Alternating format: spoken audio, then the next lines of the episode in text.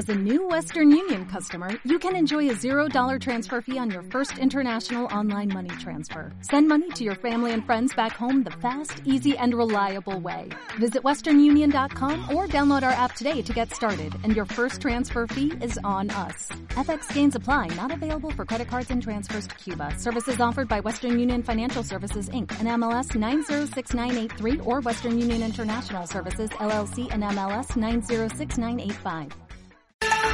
Una y 19 minutos, esto es Venezuela en Democracia Parlamentarias 2020 que inicia hoy este recorrido electoral a las elecciones parlamentarias del próximo 6 de diciembre. Estaremos con ustedes lunes y miércoles hasta el último miércoles antes de este proceso electoral. A esta hora ya tenemos en línea y le damos la bienvenida a la rectora del Consejo Nacional Electoral, Tania de Amelio. Bienvenida, rectora, ¿cómo está? Muy buenas tardes bendiciones para ustedes.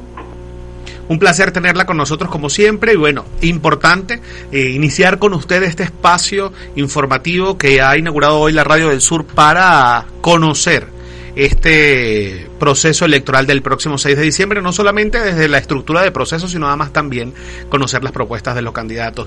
Rectora, quería comenzar hablando de cómo está en este momento ese, esa organización del proceso electoral. ¿Cómo está hasta ahora cumpliéndose la agenda del proceso electoral?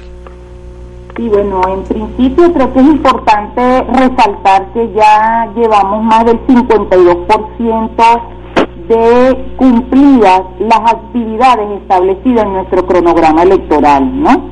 Importante resaltar pues que ese cronograma eh, está en una en la página del Consejo Nacional Electoral donde todos los venezolanos y venezolanas y bueno incluso en otros países pueden visualizar cada una de nuestras actividades. Creo que también nosotros en estos momentos eh, resaltar lo que ha sido uno eh, el proceso de las últimas reuniones que hemos venido nosotros haciendo con las organizaciones con fines políticos, con las universidades, con las iglesias. Eso es importante resaltarlo porque forma parte de lo que es la democracia participativa y protagónica que impregna todo ese proceso electoral hacia la Asamblea Nacional 2020. Rectora, importante ese cumplimiento del 52%. ¿Cómo ha sido acompañado por los partidos políticos, principalmente por los partidos políticos de oposición, de oposición ya que desde estas eh, zona de la vida política del país es donde se ha buscado desprestigiar el trabajo del Consejo Nacional Electoral. ¿Cómo ha sido ese acompañamiento que han hecho quienes hacen vida en partidos políticos que no están eh, a favor del gobierno venezolano y que están dentro de los sectores extremistas que llaman a no participar o que simplemente dicen que no puede haber elecciones? Sí, mm, fíjate Alejandro, tú sabes que, que bueno, que yo siempre hago mucho hincapié que ese el 90% de las organizaciones políticas nacionales están participando. porque yo hago eh, eh, mucho, mucho hincapié sobre eso? Porque tú sabes que a veces hay algunos sectores políticos que incluso ponen a rodar algunas listas, que 26 organizaciones no están acompañando el proceso electoral. Resulta que cuando tú comienzas a ver esas 26 organizaciones es que no existen no son organizaciones, pero aparte de eso, importante señalar que las autoridades que dicen que no van a participar no son las autoridades de las organizaciones vigentes en el país.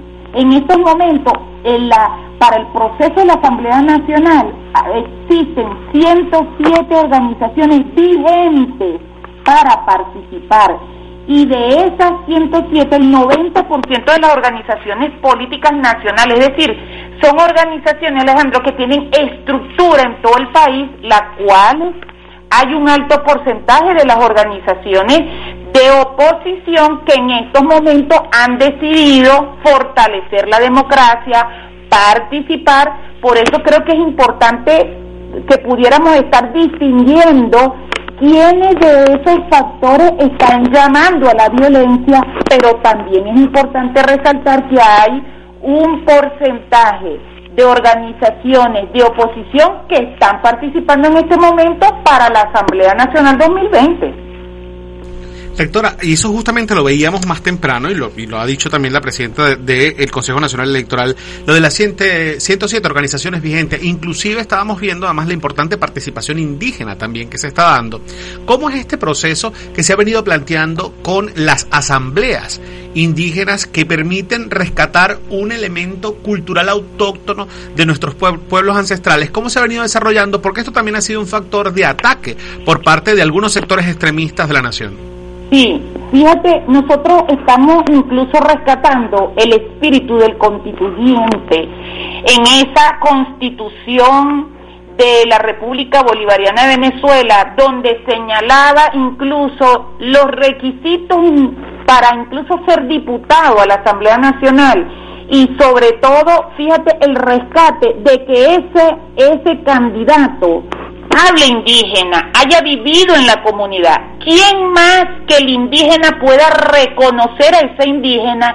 Y por eso es que en este proceso de la Asamblea Nacional 2020, que quiero recordar que muy parecido fue en el proceso constituyente, donde también se rescató realmente que el indígena votara por el indígena. En este momento, bien importante decir, se dieron más de 3.000 asambleas comunitarias indígenas donde el indígena escogió ese vocero para que próximamente, el 9 de diciembre, ellos escojan a su diputado indígena. Creo que, mira, resaltar eso en estos momentos, en un país como este que ha sido tan atacado y que han querido tomar como bandera, Alejandro, el proceso de indígena, cuando tú en estos momentos, en cada una de esas asambleas, lo que tú ves es amor, lo que tú, lo que tú ves ahí es alegría, que los mismos indígenas diciendo, bueno, mira, ahora me toca a mí escoger realmente a ese indígena, porque ¿qué, qué sucede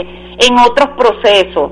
que creo que es importante también este señalarlo. Ejemplo, un diputado indígena de, del estado Mérida es escogido en aquel, en aquel momento por todo el padrón electoral y no solamente por el indígena. Entonces, ¿qué sucedía, Alejandro? Que siempre el voto criollo va a ser mayoritario al voto es indígena. Por eso es que en estos momentos, a través de la sentencia del Tribunal Supremo de Justicia, el Consejo Nacional Electoral, ¿qué hace? Bueno, elabora toda una norma que se desprende de esa sentencia del Tribunal Supremo de Justicia, donde nosotros colocamos el interés supremo de que el indígena debe escoger al indígena. Así que hermosísima esa experiencia y yo estoy segura que esa va a ser una experiencia llevada al mundo donde se va a convertir en una réplica seguramente.